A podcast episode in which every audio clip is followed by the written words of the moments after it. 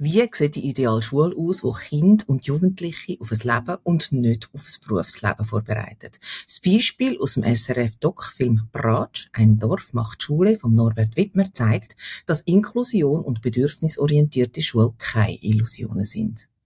Über den Film und die Schule in der Mitte der Gesellschaft, wo generationenübergreifendes Lernen zum Nutzen von allen Beteiligten ist, reden wir heute. Hoi, Stefan.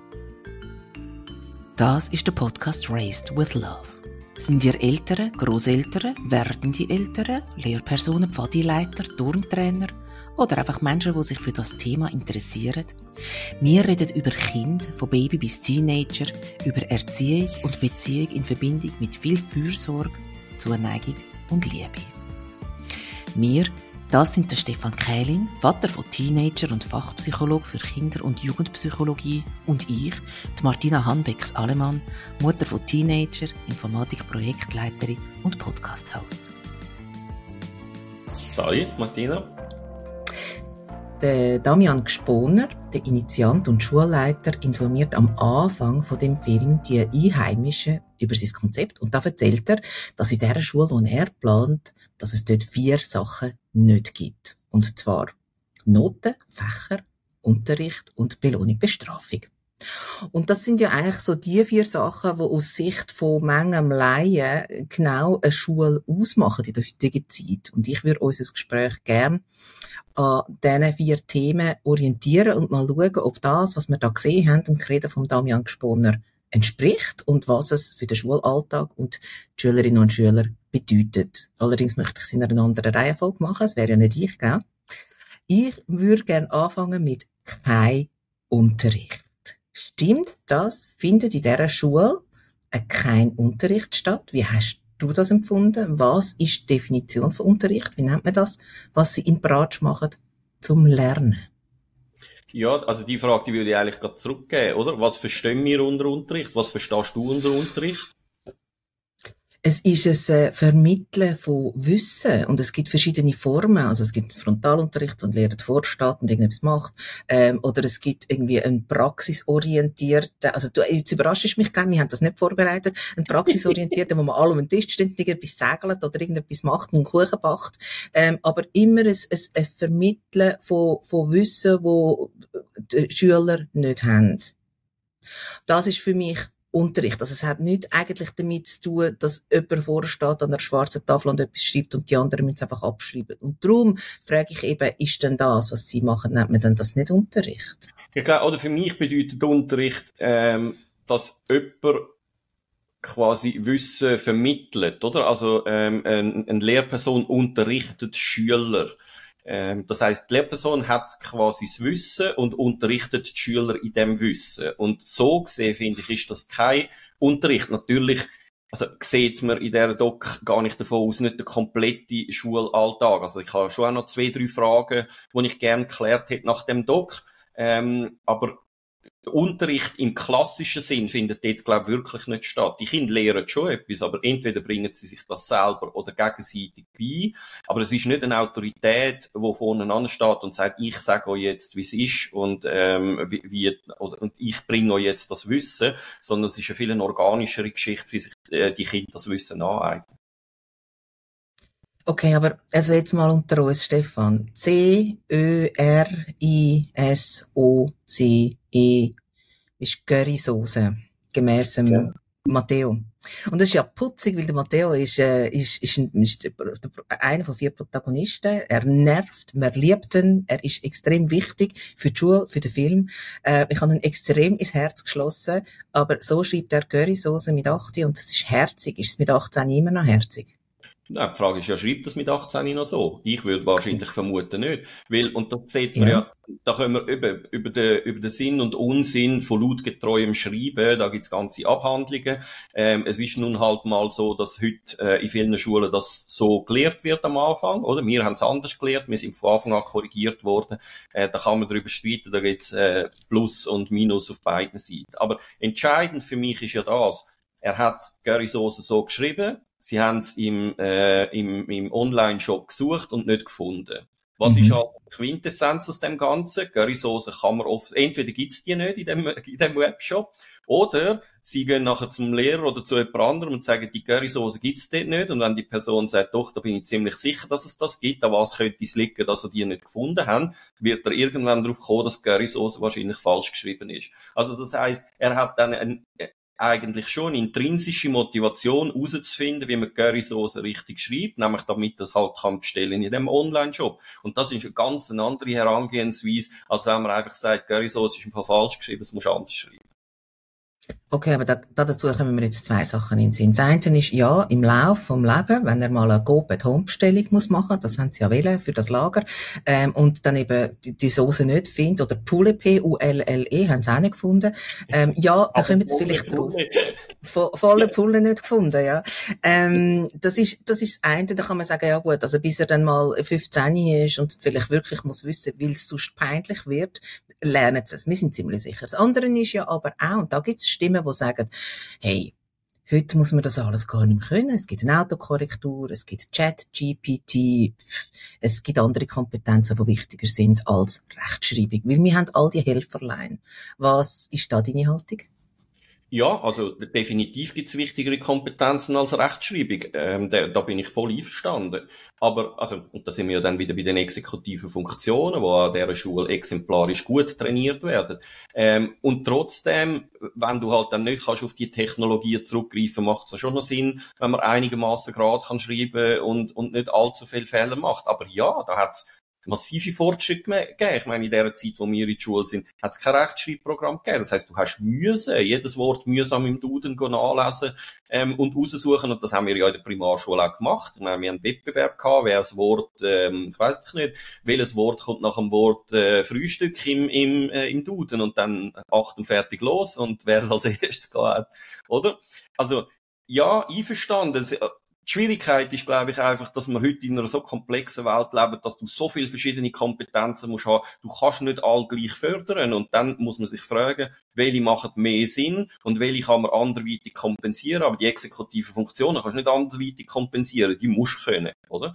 Rechtschreibung ist etwas, was du eher danach kompensieren kannst. Aber ich bin nach wie vor der Meinung, das gehört in ein Curriculum in der Schule. Ich weiss noch, wo wir uns kennengelernt haben, wir sind beides Blogger. Wir haben uns ähm, über, über äh, diese Szene ähm, kennengelernt. Genau, war schon lange nicht mehr. Und da hast du mir mal gesagt, es sei dir extrem wichtig, dass jemand gut schreiben kann, gell? Habe ich das gesagt? Ja, ja. Ja, das ja, war auch also, eine andere Zeit gewesen. Äh, gell? Also, wir reden jetzt einfach davon, äh, genau, gut, okay. Vor, vor, ich weiss auch nicht, 15, 20 Nein, Jahre. Aber also, es ist eine andere nein, Zeit gewesen. Nein, mhm. du hast recht. Also, die Sprache ist mir wirklich sehr wichtig. Es ist ja auch, abgesehen davon, in meinem Beruf, eigentlich meine stärkste, mein, mein stärkste Werkzeug. Ich kann fast nichts anderes als meine Sprache. Und, ähm, will ich die Sprache so lieben und will ich die ganze Zeit mit der Sprache arbeiten, ist mir natürlich auch die wichtige Sprache äh, die, die, die schriftliche Sprache wichtig. Das, das ist so. Aber eben, die Welt ist heute eine andere und wenn, also, wenn heute Kinder in der Schule Mühe haben mit der Rechtschreibung und man vielleicht einen Nachteilsausgleich macht oder so, bin ich äh, der Erste, der sagt, dann lernt ich die am Computer schreiben. Hauptsache, sie schreiben und gehen mit Sprache um, ähm, statt dass man auf die Perfektion drückt. Weil so frustrierst du ja die Kinder nur. Wichtig ist, dass sie einen, einen spielerischen Umgang lernen mit der Sprache, keine Angst haben vor Sprache und nicht gewisse Sachen anfangen zu vermeiden, wegen dem. Und dann ist es mir lieber, sie äh, haben das Rechtschreibprogramm zur Verfügung, aber schreiben kreative Texte, als dass sie das Thema komplett meiden. Oder? Würdest denn du sagen, also eben der, der eine Punkt, kein Unterricht, dass sie sich wirklich daran halten, findet in dieser Schule in Bratsch unter der Leitung von Damian Gspunder kein Unterricht statt? so wie man das versteht, wenn er sagt, es findet kein Unterricht statt. Also ich kann es nicht abschließend beurteilen, weil ich nicht ähm, mal eine Woche lang dort auf Schulbesuch gewesen bin. Aber wenn das repräsentativ ist, was man im Film sieht, dann finde ich, findet dort kein Unterricht statt. Ja. Oder in einer mhm. sehr marginalen Form. Ähm, äh, es gibt ja so Sequenzen, wo sie alle zusammensitzen, aber es sind eigentlich mehr, soll ich sagen, mehr Gespräche und nicht das klassische Vermitteln von Wissen. Also, das, oder die Kinder müssen ja sich das Wissen schon aneignen. Also, wenn sie müssen ähm, sie gehen messen draussen und nachher die Quadratmeter berechnen etc. Irgendjemand muss ihnen ja dann schon sagen, wie man das berechnet. aber es kommt aus einem anderen Aspekt raus, nämlich nicht, jetzt ist Montagmorgen am 8 und auf dem Stundenplan steht Mathe, also machen wir jetzt Mathe und das Thema ist ähm, Einführung in die, in die Raumberechnung oder in die, in die Flächenberechnung, sondern man macht Mathe und der Input dann, wenn er benötigt wird und Sinn macht. Und ja, dort findet sicher, ich sage mal, in Teilen wahrscheinlich gleich Unterricht statt, weil jemand muss ihnen ja sagen, dass man die Fläche von einem Rechteck ähm, berechnet, indem dass man ähm, die beiden Seiten äh, miteinander multipliziert.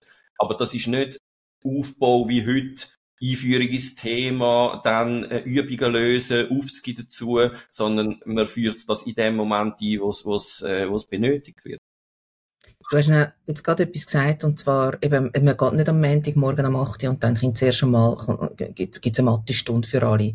Sondern, und das ist das nächste, ähm, Credo auch, es gibt keine Fächer.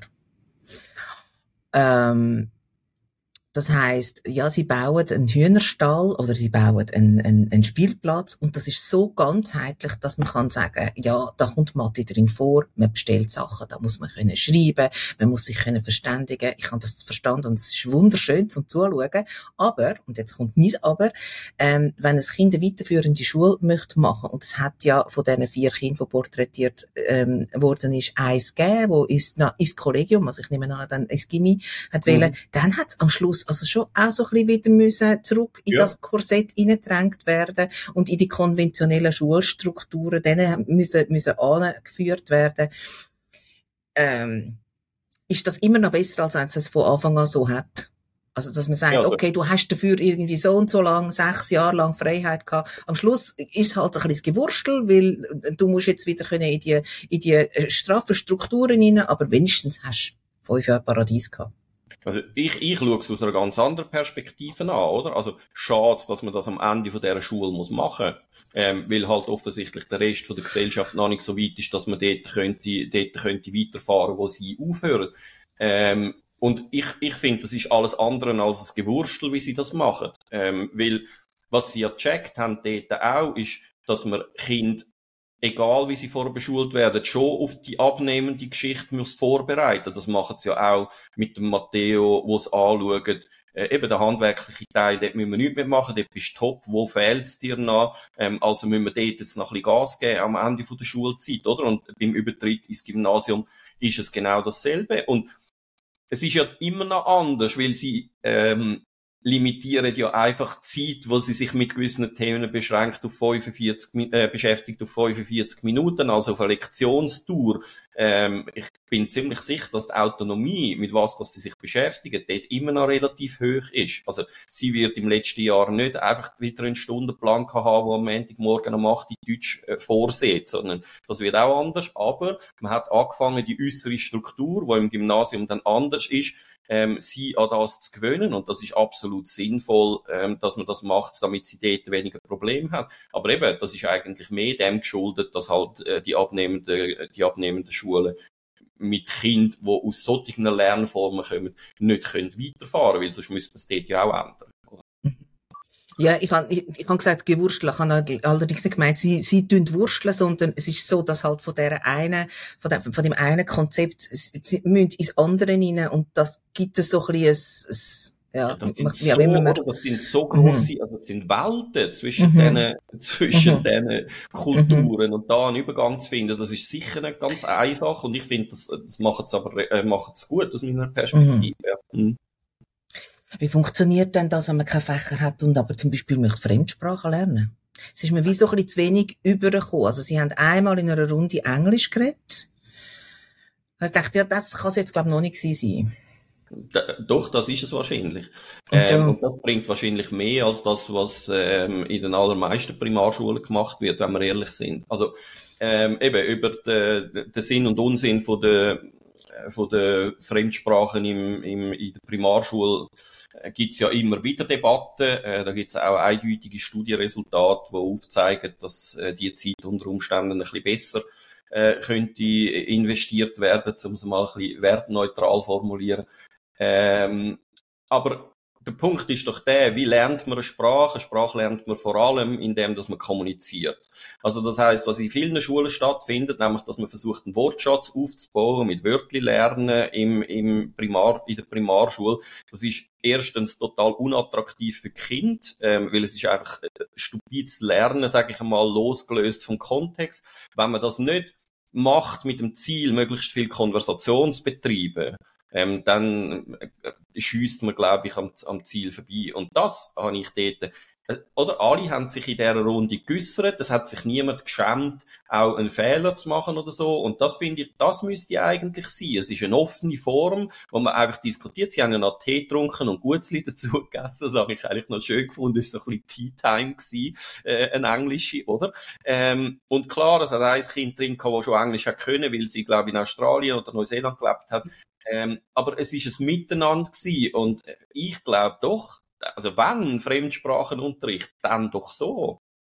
Also ich weiß nicht, wie du mhm, mhm. Fremdsprachenunterricht erlebt hast in der Schule, aber gelehrt habe ich dann am meisten, wenn wir hat müssen schwätzen und nicht, wenn wir äh, Grammatik gebüffelt haben oder, ist auch wichtig, zweifellos, aber also für die Kommunikationsfähigkeit und eine Sprache lehrst du ja eigentlich zum Kommunizieren, oder? Also da, da, es gibt ja keinen anderen Grund, eine Sprache zu lernen, außer dass man in dieser Sprache kommunizieren kann. Dann muss man es aber auch machen. Mhm, mhm ein Punkt, wo der Damian Spunder als erstes äh, aufgeführt hat, gesagt hat, bei uns gibt's keine Noten. Und äh, das Notenthema, das haben wir ja auch schon im einen oder anderen Podcast so ein bisschen an, äh, angeritzt und aber gewusst, okay, da machen, würden wir jetzt ein Fass aufmachen, wenn wir jetzt würden da darüber reden, das machen wir nicht, wir lernen das zu. Und jetzt ist der, in dem Film ist der erste Punkt gewesen, es gibt keine Noten. Ich, auch da, ich möchte das Fass von wegen Sinn oder Unsinn im Moment gerade nicht aufmachen, was mir aber aufgefallen ist, es hat irgendwann im Verlauf von dieser Zeit zwei Mädchen gegeben, die gesagt haben, sie wollen jetzt gerne Noten haben. Und da habe ich dann so ein bisschen, äh, ja, ich habe so ein bisschen nicht so recht gewusst, was ich da davon soll halten. Und du erzählst mir jetzt aber bestimmt, warum das, das so ist. Was meinst ist interessant, oder? Ähm, wie viele Kinder in der öffentlichen Schule unter Noten leiden und dass, wenn du keine Noten hast, dass du plötzlich findest, ich möchte mal gerne eine, oder? Mhm. Ähm, ja, ja, jetzt kann man wie, es gibt zwei Aspekte, oder? Der eine Aspekt ist der, dass wir in einer Leistungsgesellschaft leben, wo eh permanent bewertet wird und dass das Kind irgendwann mitbekommt und sagen, ja, wenn alle bewertet werden, will ich auch bewertet werden, weil es ist halt ein, ein, Feedback. Ähm, die Frage ist ja dann, und ich glaube, ausgesehen zu haben, dass die eine ja in dieser Prüfung nicht ganz so gut abgeschnitten hat und dann, wo sie die Fehler zählt hat, ja. und es sind 17 Fehler gewesen und was das bedeutet für die mhm. Note, glaube ich, nicht mehr ganz so Fan war von dieser Note wie initial. Also das ist das eine. Ähm, und das andere ist halt so ein bisschen die Vergleichbarkeit. Ja, klar, man lebt in einer Leistungsgesellschaft, da misst man sich miteinander und eine Note ist ein eindeutiger Wert, wo du kannst sagen, bin ich besser oder bin ich schlechter. Oder? Ähm, ich bin nicht sicher, ob sie nach deren Erfahrung mit diesen Noten weitergefahren sind, die Kinder, oder? Aber das, ja, man, das kommt ja auch, wie auch nicht mehr darin vor. Also es ist dann genau, einfach kein aber, Thema mehr. Nein, mhm. aber das ist ja vielleicht eben noch symptomatisch. Also, und das finde ich auch super, dass sie dort völlig undogmatisch reagiert haben und gesagt haben, eigentlich sehen wir das nicht vor, aber warum sollen sie die Erfahrung nicht machen? Mhm. Also geben wir ihnen eine Möglichkeit, ähm, das zu erleben. Ähm, aber man verbindet es gleichzeitig noch mit einem Auftrag, nämlich, dass sie sich gegenseitig eine Prüfung schreiben und die dann auch bewerten. Und das ist ja schon wieder ein Lernfeld, weil dort merkt man eigentlich dann, vielleicht auch als Kind, wie schwierig das, das ist, eine Leistung zu bewerten. Also, wie machst du denn die Notenskala? Ähm, wo ist der Vierer? Wo ist der Sechser? Ähm, und sind lineare Noten ähm, wirklich, also ist ein Dreier wirklich genau halb so viel wert wie ein Sechser? Etc., mhm. etc., oder? Also, auch die Vergleichbarkeit von Noten, was die Leistung anbelangt zwischeneinander, also äh, unter den Kindern, eben, jemand, der einen Sechser hat, hat offensichtlich mehr geleistet als jemand, der einen Fünfer ähm, hat. Aber einfach in dieser Prüfung, das sagt nichts darüber aus, wie gut dass er den Stoff verstanden hat, das sagt nichts darüber aus, wie fest dass er sich Mühe gegeben hat. Also das, das sind all die Geschichten, die halt mitschwingen. Ich, ich habe es auch total interessant gefunden, dass sie das möchten, die beiden Mädchen. Ich habe cool gefunden, dass sie das zugelassen haben. Ähm, ja, mehr kann ich wie nicht dazu sagen, aber eben, ich glaube, die haben ja auch noch Kolleginnen und Kollegen, die in die öffentliche Schule gehen und dort wissen sie ja genau, dass die Noten haben. Hat vielleicht auch noch etwas mit dem zu tun. Aber ja, du hast es schon angesprochen, oder? Und dann haben, sie das gegenseitig korrigiert und dann hast du gesehen, eigentlich ist jede Aufgabe auf der einen Seite ja falsch gewesen. Und dann sagt das andere Kind, nein, du hast da 17 Fehler. Und es ist dann wie so, okay, vielleicht ist das gar nicht so cool mit diesen Noten. und dort hat mir so ein bisschen wie die, die, die, die Weiterführung gefehlt. Also was passiert jetzt, oder? Ist einfach so, ah nein, Noten sind vielleicht gar nicht so cool, ich glaube, jetzt komm, wir gehen spielen. So. Es ist halt, ich glaube, der Punkt ist der, und das hat mich an, der, an dem Doc-Film am meisten gerührt, ähm, und das hat halt mit der fehlenden Belohnung und Bestrafung zu tun. Es wird niemand beschämt in dieser Schule.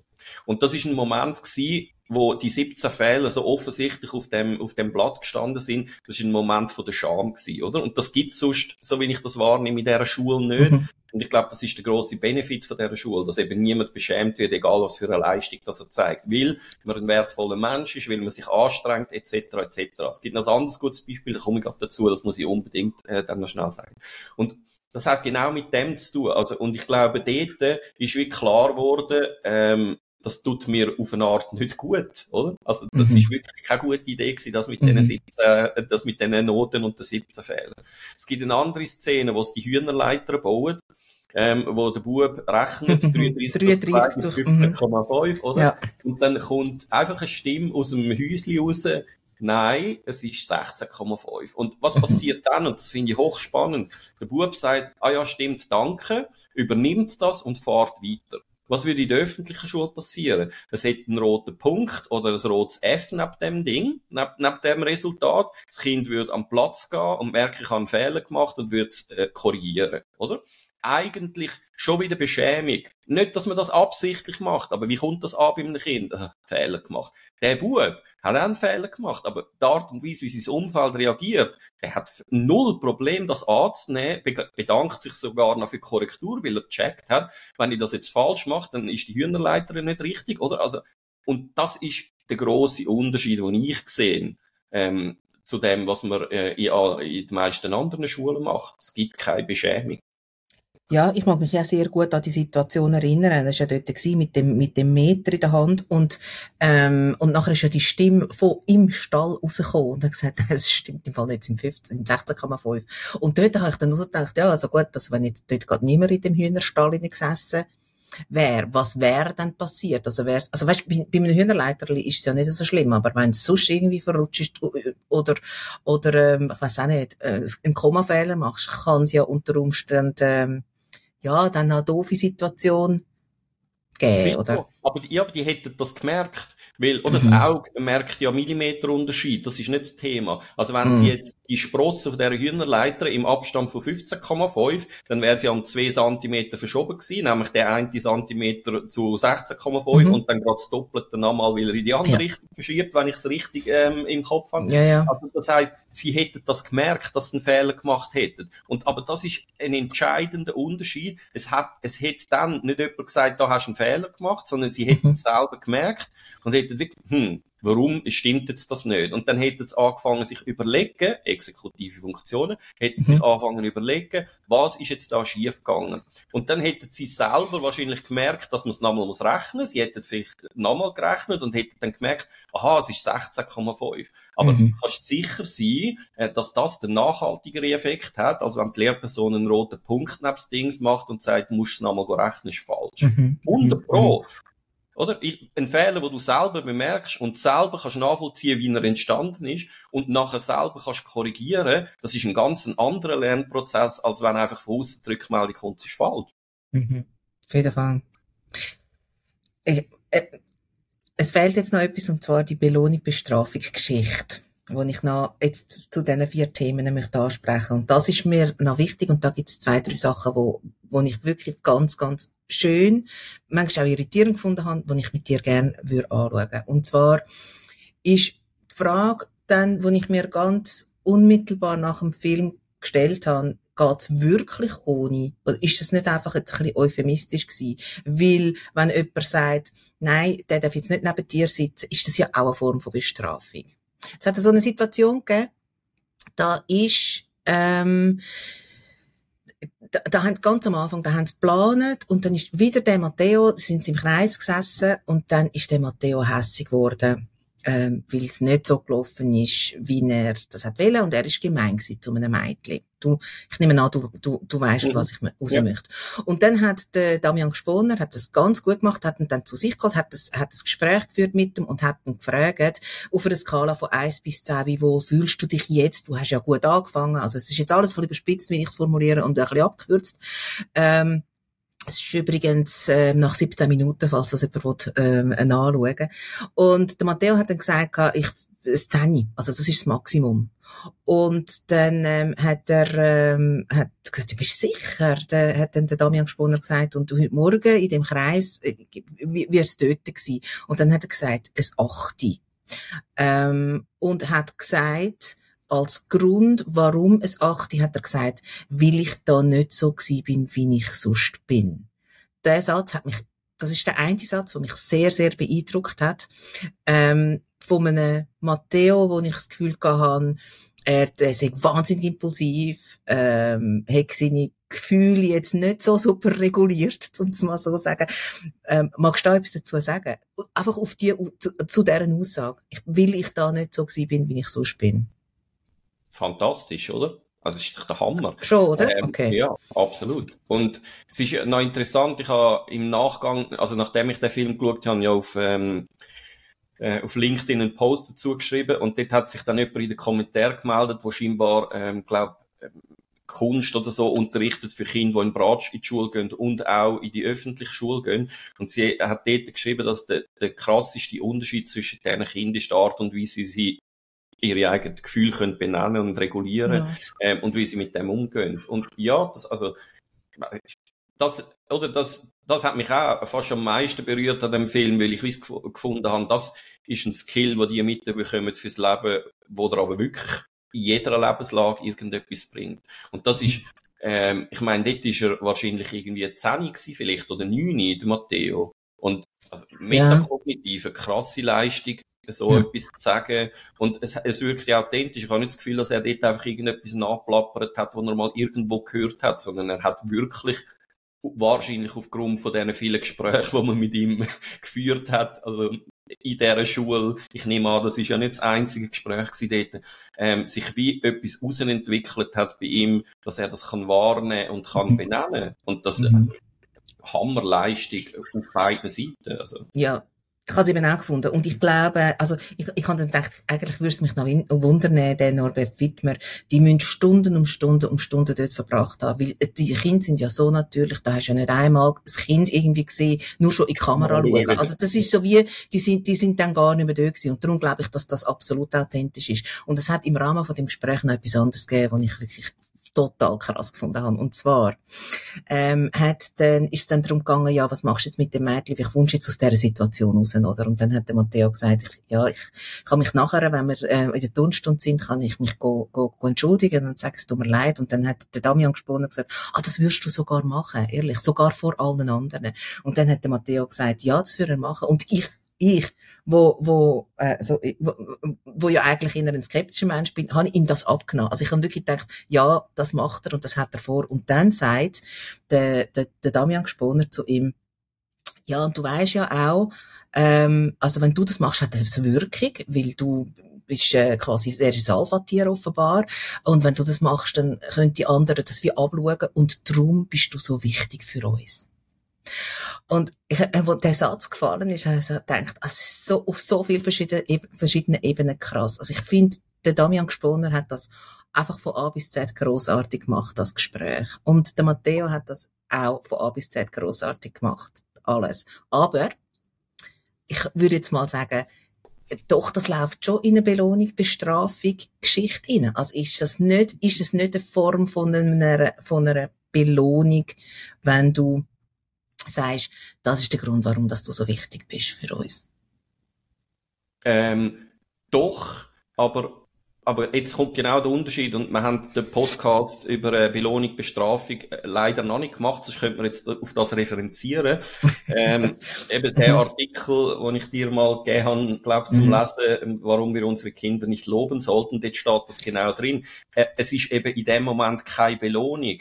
Er wird nicht belohnt, sondern er wird geschätzt dafür, was er für menschliche Qualitäten hat. Und das ist nicht das Gleiche, das hat nichts mit Leistung zu tun, oder? Belohnung mhm. und Bestrafung zielt schlussendlich immer ähm, in irgendeiner Art auf Leistung.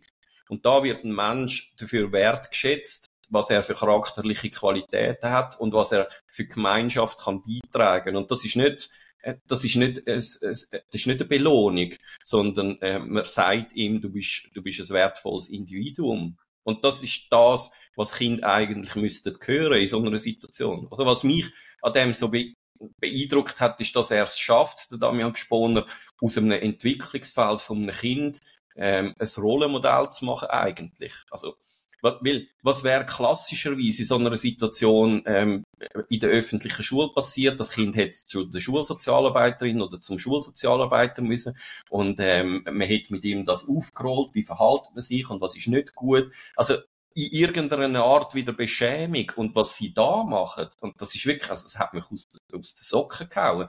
Ähm, sie nehmen eine Situation, wo eigentlich völlig nicht erwünscht ist, also dass er so äh, ausfällig wird und ja auch austeilt, also er hat ja in dieser Situation recht, äh, hat er gesagt, am liebsten würde ich ja jetzt alles schlagen oder so, oder hat er, glaube ich, gesagt. Ähm, aber das in einem reflexiven Prozess, in einer ruhigen Atmosphäre, also nicht dann, wenn es stattfindet, sondern am Nachmittag, wo alle Emotionen wieder einigermaßen draussen sind, kann aus einer Metaperspektive das eigene Verhalten reflektiert werden. Und dass man ihn nicht beschämt und sagt, es ist nicht gut gewesen, wie du das gemacht hast, es sind jetzt vielleicht Leute verletzt und also es ist schon wieder passiert, Matteo, sondern man sagt, ähm, wenn du das kannst machen, die Größe hast, dich da zu entschuldigen, dann hat das einen immensen Effekt auf alle anderen Kinder. Ich meine, das ist der Hammer. Also, ich bin wirklich sprachlos gewesen, als ich das gesehen habe. Ja, also, und ich bis jetzt noch merke ich gerade. Also, ja, nein, es ist wirklich, glaube ich, so ein Schlüsselszene. Und ich merke jetzt, ja. wir haben ja vorher nicht darüber geredet.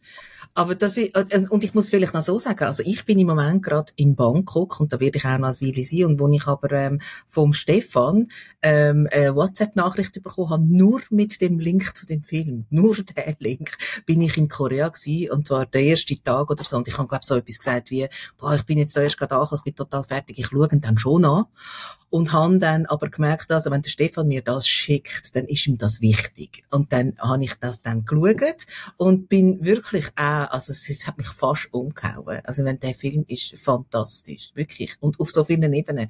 Und ja, wir haben jetzt nicht darüber, wir reden jetzt das allererste Mal darüber, gerade in dieser Aufnahme, und es ist noch lustig und bezeichnend, dass es für mich als Mutter eben genau so eine, so eine offenbar ein, ein wichtiger Schlüssel, ein Schlüsselmoment ist, wie für dich als, natürlich, du bist auch Vater, aber eben auch als Schulpsychologe und als Psychologe.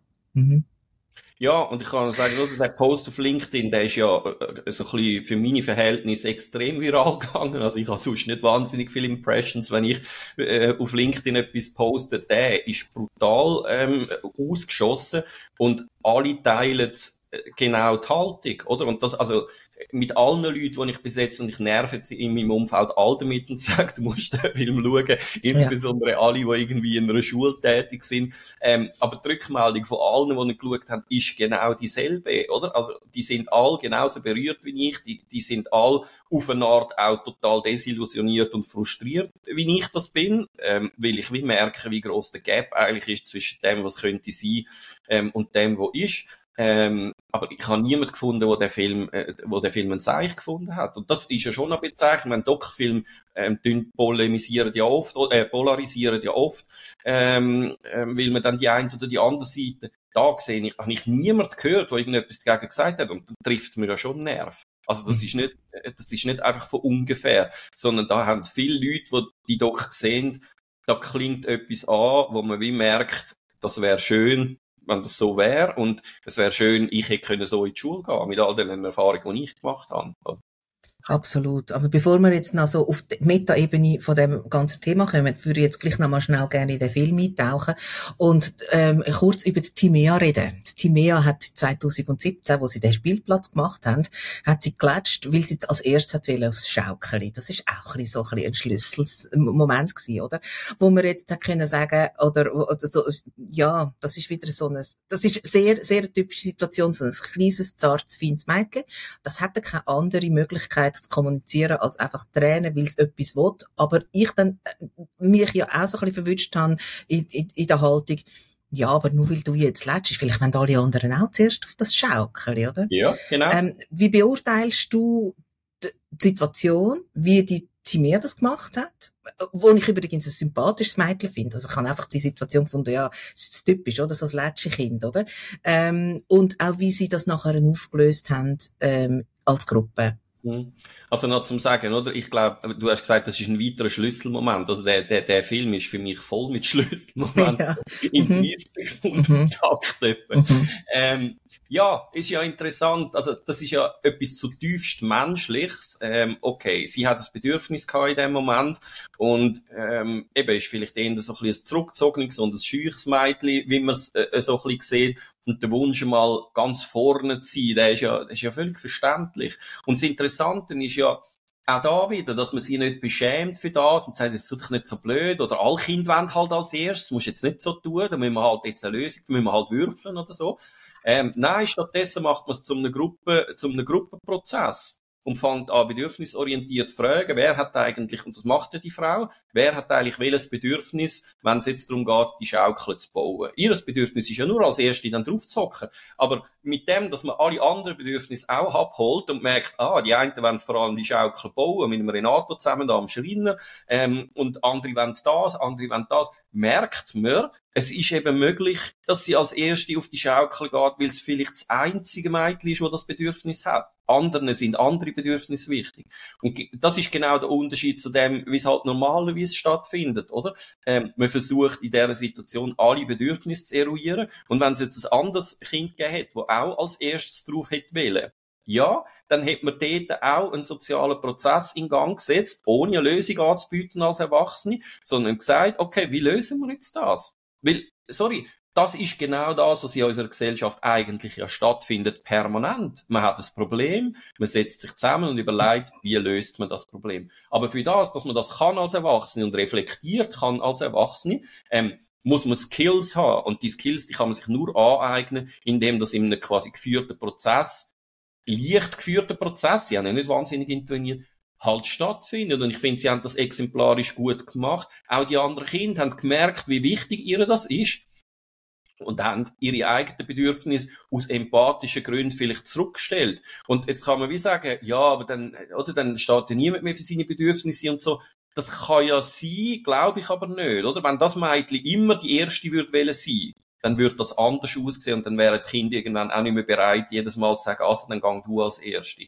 Aber ich glaube, das ist eine ziemlich spezielle Situation gewesen und da sind andere Kinder empathisch genug gewesen, um zu, mer zum, zum merken, wie groß das Bedürfnis für sie ist und ihre dort den Vorrang lassen. Und das ist doch genau eigentlich exemplarisch, wie es müsste laufen, ähm, in allen Konflikten oder? Auch auf Erwachsenenebene, dass man versucht, aufeinander einzugehen und versucht herauszufinden, wer hat welche Bedürfnisse. Und vielleicht kann man ja alle Bedürfnisse erfüllen. Wir haben auch den Gabriel gehabt. Der Gabriel, der einfach ähm, konsequent Hochdeutsch geredet hat und wo man das Gefühl hat, ich, ich, der Gabriel ist Hammer, oder? Ich kann zwar nicht gut rechnen, aber der Gabriel ist ein cooler. Und nein, und also ich, ich sage das jetzt extra ein bisschen plakativ. Man, man hat ja so ein bisschen das Gefühl, die, die sie in Regelschulen nicht so geschafft haben und irgendwie sonst noch ein Päckchen zu tragen haben und einfach ein paar Issues, Issues haben, die sind dort gut aufgehoben und denen geht's wirklich richtig gut. Ich meine, ich wäre ja auch gerne dort in die Schule, oder? Also also nur schon, wie das, wie das gelegen ist. Aber der Gabriel, bei dem hat man es, ja. Sorry schnell, das ist ein extrem wichtiger Punkt, weil jede andere Schule wird ächzen unter dem. Weil, oder, unter dem leidet ja heute die öffentliche Schule, dass die Heterogenität so groß ist und dass jeder Klasse irgend, weiss ich, wie viele Kinder hast, die spezielle Bedürfnisse haben. Da, komischerweise nicht. Also, wenn das wirklich stimmt, wie du jetzt das sagst, man hat ja nur einen kleinen Ausschnitt gesehen, oder? Sie haben 80 Schülerinnen und Schüler, also, mhm. äh, man weiss ja nicht, wie, wie heterogen das wirklich ist. Aber wenn, wenn das stimmt, was du jetzt sagst, dann ist das sehr bemerkenswert, weil das ist äh, der, komplett, äh, komplette Gegenpart eigentlich zu dem, was, was ich alltäglich erlebe, nämlich ein Schulsystem, wo am Rand ist, wo, wo nach Ressourcen ähm, legt und nicht mehr rankommt, genau mit dem. Und wenn sie das schaffen, mit einer anderen Pädagogik, so viele Kinder, die aus dem öffentlichen Schulsystem eigentlich rauskehren und keinen Platz haben, zu vereinen in einer Klasse oder in einem Verband, also das ist dann, die Leistung ist umso höher wertzuschätzen, oder? Ja, also wissen tun ich es ja nicht. Ich sage nur, Nein, man hat so ein bisschen den Eindruck ja. gehabt. Und es ist natürlich so, dass in einer so einer, wie sagt man eigentlich, Regelschule, oder wie sagt man dieser Schule eigentlich? Der, in Bratsch? Nein, der andere. Ja, das ist ja, man sagt dem gemeinhin die öffentliche oder die Regelschule. Die öffentliche ja. Schule, gut. Ähm, die haben ja natürlich ganz, sie haben ja so ein enges Korsett und ganz, ganz straffe, ähm, äh, wie sagt man, Rahmen. Und, und, und weil die Schule in Bratsch das ja nicht hat, gibt es wahrscheinlich eben auch die Konflikte nicht weil es halt vielleicht schon hat, aber, aber, aber viel weiter gefasst. Und der Gabriel, dort bei ihm hat man ja so ein bisschen das Gefühl gehabt, auch als er ähm, 2016 oder 2017 schon das erste, die sind ja über fünf Jahre ähm, begleitet worden, die, die paar Kinder, mhm. wo man dort genauer ähm, ähm, porträtiert hat. Er hat so gesagt, ja, und sie ein bisschen angeschissen, er hat halt immer wieder müssen Sachen wiederholen und es ist dann so ein bisschen langweilig geworden. Und dann habe ich so gedacht, ah, okay, ähm, auch spezielle, spezielle Bedürfnisse, aber andersrum. Und hat dann so gedacht, ja, wie kommt echt Erzschlag? Also, gerade auch im Verbund mit den anderen. Muss so ein Kind wie der Gabriel, wo so ich das Gefühl hatte, er sei kognitiv, nur kognitiv. Ich weiß nicht, ja, sonst gibt es ja noch ganz viele andere Aspekte. Ein bisschen voraus. Ähm, muss der gar nicht speziell beschäftigt werden, wie man das immer sagt in der Regelschule, ah, ist halt schwierig, man kennt halt niemand und so, sondern nimmt er sich einfach die Aufgabe so, wie er, wie wir das Gefühl haben, hat er es gemacht in dem Film, wo für ihn adäquat sind. Oder kann sogar passieren, dass er sich mit den Sachen beschäftigt, wo er selber weiß, ah, da könnte ich jetzt vielleicht noch ein Defizit haben, weil mich eben niemand auslacht, weil ich so viel Zeit von der Welt habe, wie beurteilst du das? Und da spreche ich jetzt dich als Psychologe an.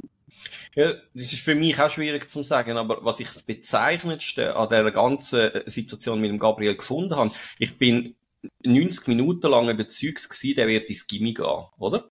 Weil mhm. das wäre das, was klassischerweise mhm. wird passieren.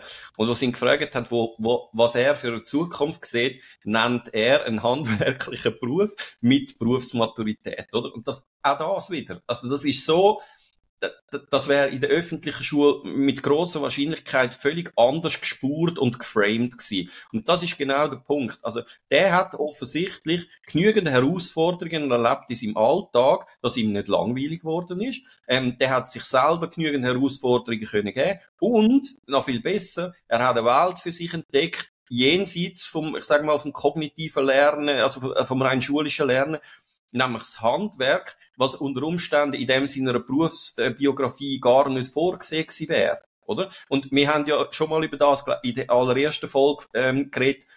Bei mir ist das ja genau so gewesen. Also aufgrund von der Noten, die ich kann in der Schule, ist wie klar gewesen beim Berufsberater, du gehst ins Gimmi. Warum eigentlich? Also wäre ich nicht mindestens so glücklich geworden, allenfalls in einem handwerklichen Beruf. Und das ist bei mir ja wie offensichtlich kein Thema gewesen. Und das finde ich, also das, das hat mich äh, gerade nochmal beeindruckt, dass das bei ihm so klar ist, es geht jetzt in eine, in, in eine handwerkliche Richtung. Super cool. Weil, und das ist auch einer von meinen Learnings aus dem ganzen, äh, aus dem ganzen Film, dass ich das Gefühl hatte, oder das Handwerk oder, oder die duale, die duale Berufsbildung kommt mit so Schulen wieder viel mehr Auftrieb über, ähm, weil Kinder den Wert vom Handwerk und vom mit der Hand arbeiten auch wieder würden erkennen. Ich meine, in der öffentlichen Schule ist das auf ein absolutes Minimum reduziert mittlerweile. Ähm, und das ist mega schade, oder? Also in. Amerika, wo man äh, an den äh, Highschools äh, am Nachmittag immer Projektunterricht hat, wo du halt irgendwie entweder Sport machst oder aber Auto flickst oder so, ähm, oder zumindest früher hat man das so gemacht. Das ist bei uns alles nur noch auf, auf ein absolutes Minimum reduziert und da muss man sich ja auch nicht wundern, wenn niemand äh, will einen handwerklichen Beruf ergreifen. Man hat gar keine Vorstellung davon. Und nochmal zum Gabriel, eben ich da, das sind höher begabte Kinder sind dort sehr unterschiedlich, oder? Es gibt tatsächlich die, ähm, wo sich äh, gut selber Herausforderungen können schaffen oder vielleicht auch mit weniger zufrieden sind und nicht unter dem leiden. Und es gibt halt auch das andere. Also die, wenn die kognitiv unterfordert sind, wirklich derart gelangweilt sind, dass sie dann auch anfangen zu stören, ähm, das kann man nicht pauschal sagen. Aber bei ihm ist es offensichtlich exemplarisch gut gelöst. Er hat ja auch so ein bisschen ein Leader, Rolle, äh, eben dort mit der Hühnerleiter zum Beispiel, dort ist ja er im Lied und er ist aber der Jünger von denen, die dort steht, oder? Und nicht der Älter.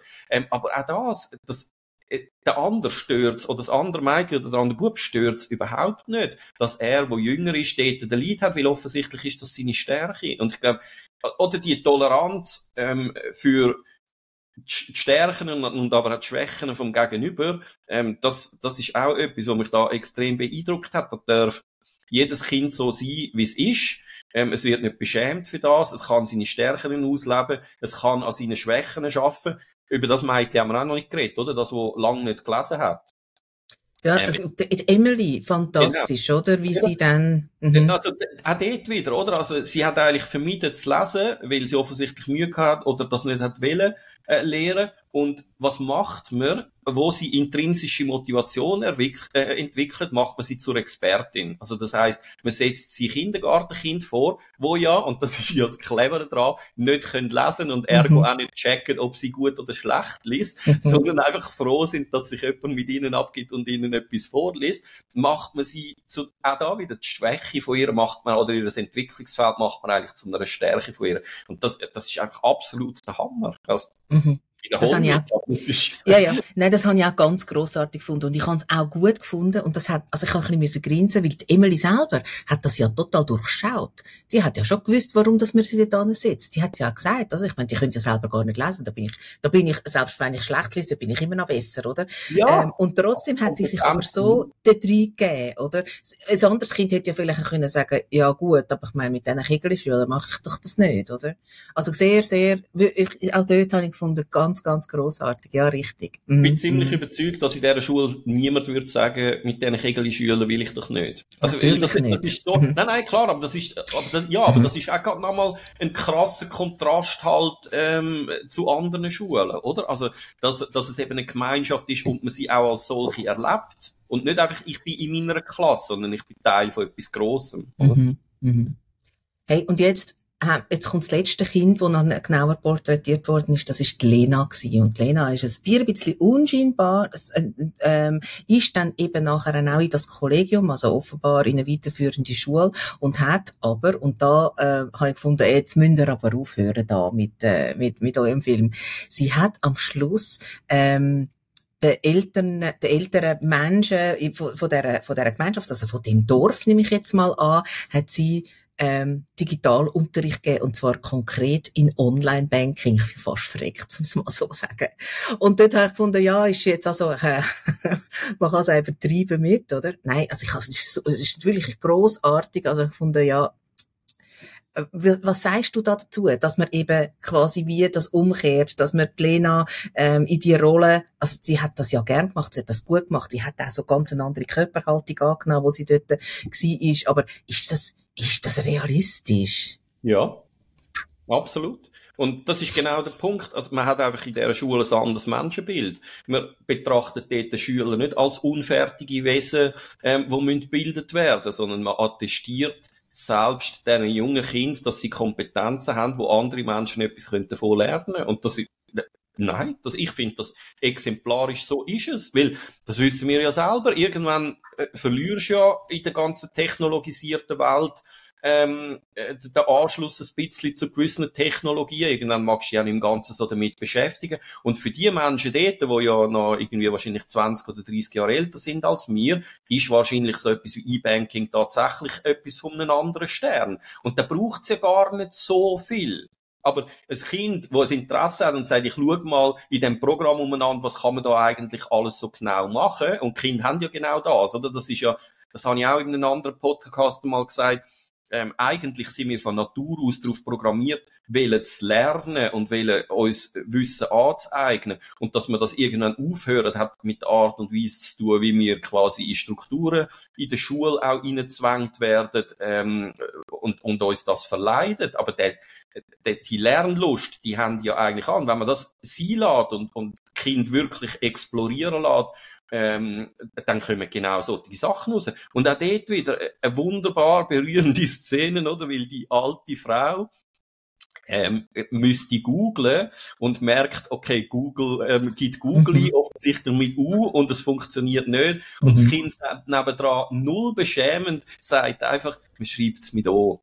Mhm. mhm. Mehr sagt sie nicht. Und, und die andere lacht und sagt, ja, ja, stimmt, ist ja Englisch, oder? Und schiebt dann, also, ach, wirklich einfach wunder, wunderschön. Nein, ich finde, das ist überhaupt nicht unrealistisch, sondern wenn man Kind würde lassen, Und das siehst du ja abgesehen davon auch, wenn Kinder Vorträge machen, oder? Wenn Kinder in der Primarschule Vorträge machen über ein Thema, das sie selber dürfen wählen, also eins, für das sie brennen. Ich meine, magst du dich noch erinnern, all die Jungs mit den Dinosauriern? Ich meine, oder? Die haben da hunderttausend verschiedene Dinosaurier können erkennen, aufzählen.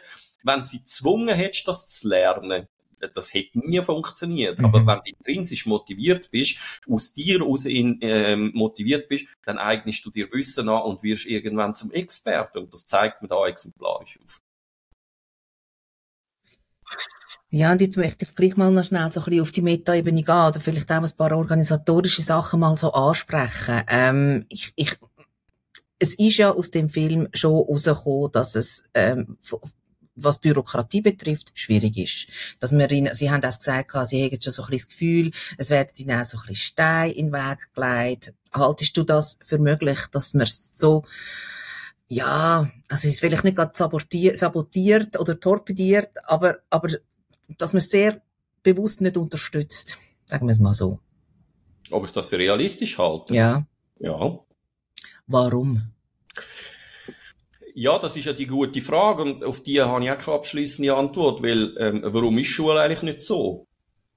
Also man weiß, oder? Also die Studien, ähm, äh, äh, wo aufzeigen, wie das Schule müsste sein, damit Kinder möglichst gut profitieren, die, die sagen, dass seit Jahren, wenn nicht Jahrzehnte, das Lernen so müsste stattfinden. Aber warum ist es nicht so? Also weil offensichtlich ähm, in unserer Gesellschaft Stakeholder hat, wo das Interesse daran haben, dass sich die Schule nicht in die Richtung verändert. Warum? Keine Ahnung. Also was Motiv von diesen Menschen sind, ich weiß es nicht. Ich kann mir kein äh, gutes Motiv vorstellen, außer zu bewahren von dem, ähm, was ist. Also, und klar, das ist ja, wenn man will sagen, Konservativismus ist, ist auch ein Wert, oder? Also das will bewahren, wo ist, weil man das Gefühl hat, es ist gut, das ist ja okay. Also, ähm, da bin ich nicht sicher, ob das wirklich okay ist, oder? Und da kommt halt dazu, also ich kann auch etwas dazu sagen, was ich so ein bisschen den Verdacht habe, ist, dass viele Leute, die in der Bildungspolitik sind, wann sind die das letzte Mal in die Schule? Vor 30, 40, 20, 30 Jahren, oder? Und die Schule hat ganz anders ausgesehen da. Und äh, da sind wir wieder beim Konstruktivismus. Ähm, die Art und Weise, wie ich Schule erlebt habe, und wenn ich Schule als gut erlebt habe, dann habe ich vielleicht heute noch das Gefühl, Schule müsste weiterhin wieder so sein, weil dann wären all die Probleme, die wir haben, nicht da. Was man dabei verkennt, ist, dass unsere Gesellschaft äh, total anders aussieht als vor 20, 30 Jahren. Und dass die Art Schule, die man hier gemacht hat, keine Antwort ist mehr auf die Phänomene, die wir heute haben. Das ist eine Antwort auf die Phänomene, die man damals hat. Aber heute äh, funktioniert das bis zu einem gewissen Grad nicht mehr. Und da will ich schon sagen, also ähm, Frontalunterricht, und den meine ich nicht, oder? Also, dass es, habe ich glaube schon bei den exekutiven Funktionen gesagt, dass es für gewisse Kinder in gewissen Momenten sinnvoll ist, Frontalunterricht zu machen, anstatt diesen offenen Situationen völlig einverstanden. Nur eben, wenn man, wie man sieht, da, wenn es permanent offen ist, entsteht eine ganz andere Dynamik und da kann man auch anders die Gruppenprozesse steuern, als wenn man nur ab und zu offen ist, oder? Also offene Lernformen ab und zu einsetzt, ähm, dann ist es halt etwas anderes, als wenn man die permanent einsetzt. Ich weiß nicht, was die Leute, nochmal, also es, es muss eine, gewisse, eben, es muss Leute geben, wo, wo davon profitieren, dass es sich nicht verändert. Ähm, warum? Keine Ahnung. Ich verstehe es nicht, auf gut Deutsch gesagt. Die Schule in Bratschs ist eine Privatschule und ähm, kostet pro Kind pro Monat zwischen 275 und 1250 Franken. Ähm, die Schule wird unterstützt von auch verschiedenen Firmen und von der, von der Gemeinde, von der Gemeinde Gampel. Was kostet denn ein, ein Kind pro Monat in einer regulären Schule? Weißt du das?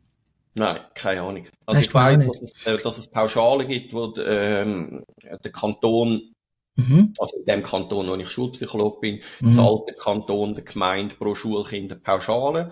Mhm. Ähm, aber aufs Jahr raus, aber die, mhm. keine Ahnung, ähm, also die, die, die wird nie äh, die 10.000 oder die 15.000 Franken sein, ähm, wo da ein Kind kostet, wenn du den vollen Betrag zahlst. Mhm. Aber dort auch wieder, das, also warum gibt man denen, sie haben ja wählen eine öffentliche Schule sein und warum? Mhm. Weil sie, weil sie gefunden haben, es ist sozial ungerecht, wenn nur die Leute können profitieren, die Geld haben, oder? Und dass man den Gedanken nicht unterstützt, das, das kann ich gerade nochmal nicht verstehen, oder? Umso schöner, dass sie ein gestaffeltes System haben und sie sagen ja, wenn ich das richtig verstanden habe, die Eltern zahlen, was sie können. Nicht, wir schauen die Steuerrechnung an mhm. und ähm, prüfen, wie viel das sie zahlen, sondern die Eltern zahlen so viel, wie ihnen die Schule wert ist. Und das ist eine ganz andere Geschichte, als wenn man einfach sozial gestaffelte Tarife hat. Weil ich mhm. könnte mir vorstellen, dass es da Leute gibt, die mehr zahlen, als sie müssten, weil sie merken, wie gut das ihren Kind tut. Mhm. Ja, es hätte mich einfach noch Wunder genommen, weißt, im, im Vergleich, oder, ähm, wie, wie dann die Kosten sind. Hast du mit? Ich kann noch etwas dazu sagen, Entschuldigung. Ja. Ähm, wenn du natürlich 2000 Schulkinder hast, kannst du natürlich die Kosten anders ähm, generieren, als wenn du 50 Schulkinder hast. Das also, ist, das ist ja klar, oder? Also, wenn du für 2000 Kinder kannst Bleistift einkaufen, kostet ja. das wahrscheinlich massiv weniger, als wenn du für 50 Kinder musst Bleistift einkaufen. Und von dem her sind die Kosten natürlich auch nicht ganz vergleichbar. Aber wenn du ein bisschen gehst, recherchieren, wie viel das Privatschulen sonst so kostet, also da gibt's dann Beträge, die ja. weit, weit, weit höher sind als die 1200. Ja, ja, das absolut, weil ich habe nämlich auch schon recherchiert, dass ich weiß, dass noch, und gerade bei den Internationalen wird es noch ganz genau. verrückt. Hast du mitbekommen, also mit, mit, dem Porträt, dem Film, da wird vor allem der Damian Gesponer porträtiert ja. und Natascha Würsten. Sie sind die zwei Lehrer. Hast du mitbekommen, wie viele Lehrpersonen das Nein. an dieser Schule arbeiten? Hast du auch nicht mitbekommen? Nein, das, das fände ich auch noch interessant, oder? Weil mhm. eben, in der öffentlichen Schule ruft man ja immer nach, ähm, nach mehr Ressourcen, mehr Ressourcen, mehr Ressourcen. Mir ist auch nicht klar geworden, wer ist eigentlich Heilpädagogin dort oder Heilpädagog. Also, und das finde ich auch noch schön, oder? Mhm. Weil das heisst, es ist so organisch, dass nicht jemand in die Klasse hineinkommt und quasi den Status von der Heilpädagogin hat. Mhm. Ich könnte mir mhm. vorstellen, dass die alle heilpädagogisch ausgebildet sind. Aber, ähm, Nein, das habe ich mich auch gefragt, weil das wäre ja noch interessant. Ich meine, mit 17 Schülern kannst du das zweite wahrscheinlich prestieren. Ähm, genau. mit, mit 70 oder 80 Schülern natürlich nicht mehr. Ja, mhm. ja nein, das, also, das ist eine von meinen offenen Fragen. Genau, angefangen haben sie mit 17 Schülern, 2022 ähm, sind es 80 Schüler gewesen und und das ist ja noch spannend. Warteliste von über 100 Kindern, oder? Im, im, im 2022. Man stellt sich vor, ähm, das Dorf, das ist so ab vom Schuss, ja, oder? Also, genau. das heisst, die Leute sind dort angezogen und setzen ihre Kinder dort auf eine Warteliste, nicht Zürich in einem anderen Quartier, mhm, sondern mhm. im, im Gückerigü aussen, oder? Mhm, und das finde ich schon auch noch bezeichnend. Genau, wir reden vom Oberwallis, also, genau. Ja, Entschuldigung, ich kann nicht als Gückerigü bezeichnen. Aber eben, Bratsch, Bratsch ist im Oberwallis und die haben natürlich auch eine Abwanderung von, von, von jüngeren Leuten mit Kind.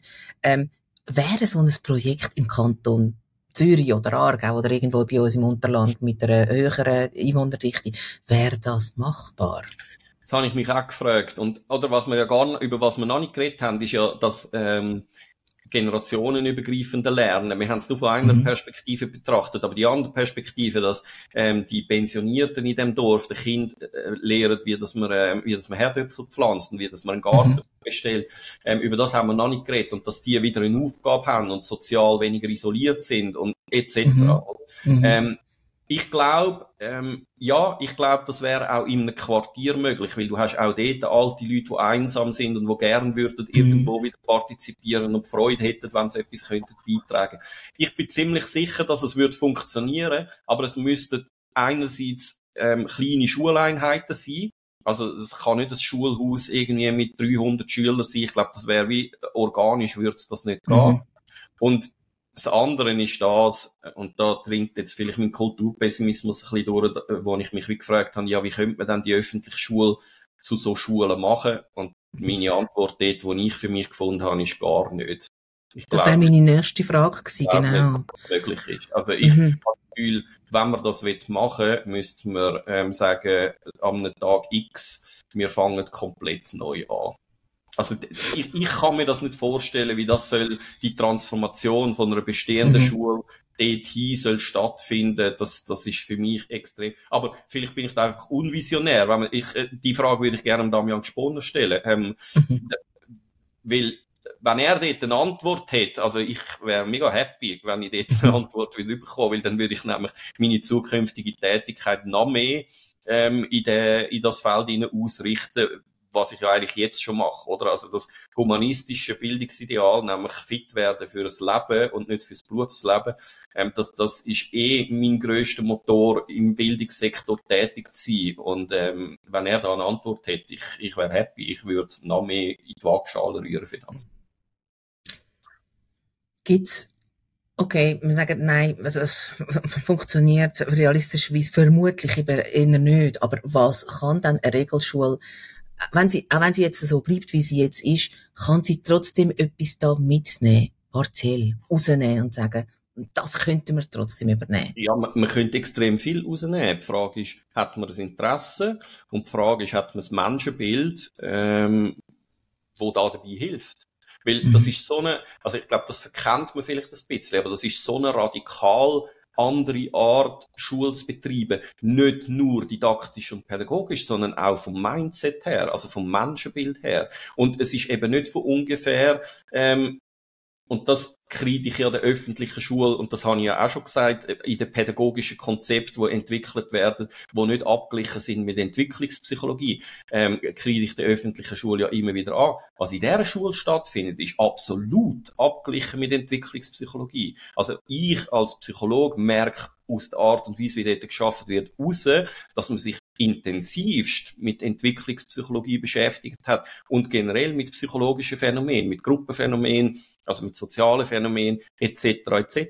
Und das ist ja sowieso ein, äh, etwas, wo ich sage, dorthin müsste man eigentlich, man müsste wieder näher an den Mensch gehen und das bedeutet auch zu wissen, wie funktioniert der Mensch eigentlich, was kann er, was kann er nicht. Ähm, und der Mensch kann sehr viel, aber Heute verlangt man in der Schule vieles von ihm, was er eben zu dem Zeitpunkt noch nicht kann. Aber er könnte viel mhm. anders, könnte er. Aber das wird wie nicht gefragt. Und das sieht man ja in Bratsch exemplarisch. Also, dass mhm. schon kleinere Kinder können, ähm, ältere Leute etwas unterrichten. Völlig klar. Aber das, das findet halt wie nicht statt. Oder? Also es braucht ein anderes Mindset, es braucht ein anderes Menschenbild äh, und es braucht schon, also das ist auch eine andere Pädagogik. Und die Gleichwürdigkeit, wo wir ähm, bei den Erziehungsstilen davon geredet haben, oder? Die ist da absolut gelebt. Sie sagen der Lehrer ja du. Mhm, mhm. Also, und das ist für mich auch nochmal so ein Faktor, oder? Also, mhm. es gibt da keins oben und unten, sondern es gibt es miteinander. Auf gleicher Ebene. Natürlich haben die Erwachsenen die Verantwortung, aber die nehmen sie auf eine Art und Weise wahr, dass der Kind nicht klar, also klar ist, da ist nicht jemand autoritär einfach, auf, weil er älter ist, sondern es ist ein Miteinander. Mhm, da sind wir eben wieder bei der Gleichwürdigkeit. Und ein Stichwort, das ich vorher noch äh, eigentlich mal ganz kurz noch daran gedacht habe, ist, es gibt ja keine Kollektivbestrafung und da sind, glaube ich, auch alle froh und das ist auch wirklich auch etwas, wo, wo, wo völlig gaga ist und wo bei uns immer wieder vorkommt und wo äh, wirklich, ähm, ja, nicht gut ist. Gibt es von deiner Seite auch Kritikpunkte? Gibt es irgendetwas, wo du sagst, ja, da könnte man jetzt noch dran arbeiten?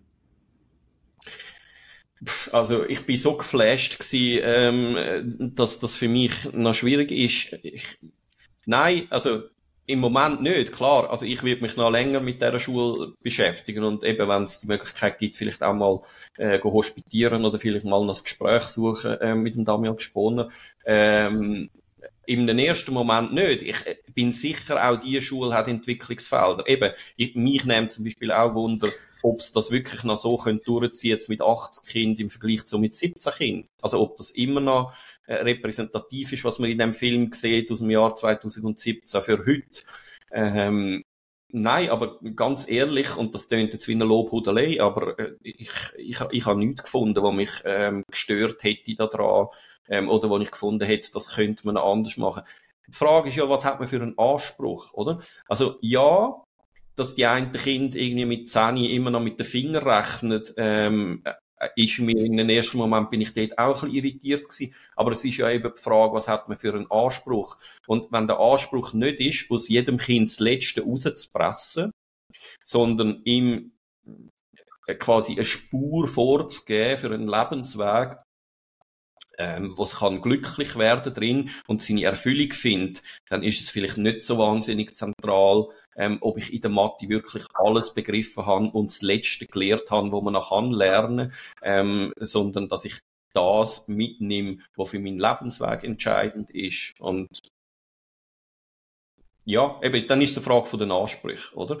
Die kann sein, sie erreichen ja die Lernziele, das ist ja auch noch schön, das sieht man ja auch, oder? Sie müssen ja die Lern, also das wird ihnen aufoktroyiert, mhm. ähm, mit dem äh, Inspektor, also das heißt, es kommt einer schauen, ob sie die Prüfungen korrekt machen, die allen anderen Privatschulen finden das offensichtlich nicht statt, denen ähm, vertraut man ihnen nicht, oder?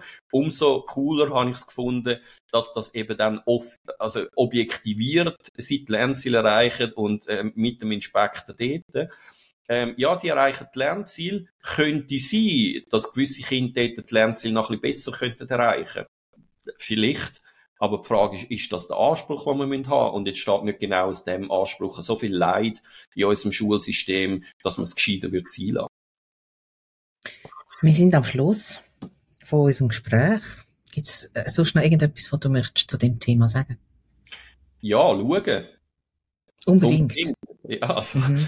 also ich werde auf, verlinken, oder? Also. Genau. Also wir werden den Film auf jeden Fall verlinken und ich glaube, es ist wirklich ein Film für alle.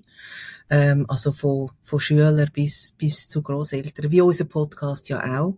Ansonsten, gibt's sonst noch etwas? Ja, also ähm, ich, ich habe mittlerweile schon dreimal geschaut, ähm, innerhalb von einer Woche. also okay. wenn irgendjemand da aussen Leute kennt, die an PHs arbeiten, die in der Politik sind und sich mit Bildungspolitik beschäftigen, dann empfehlen ihnen doch den Film. Stefan, ich danke dir ganz vielmal für das Gespräch und die Ausführungen und allen Hörern auch fürs Zuhören.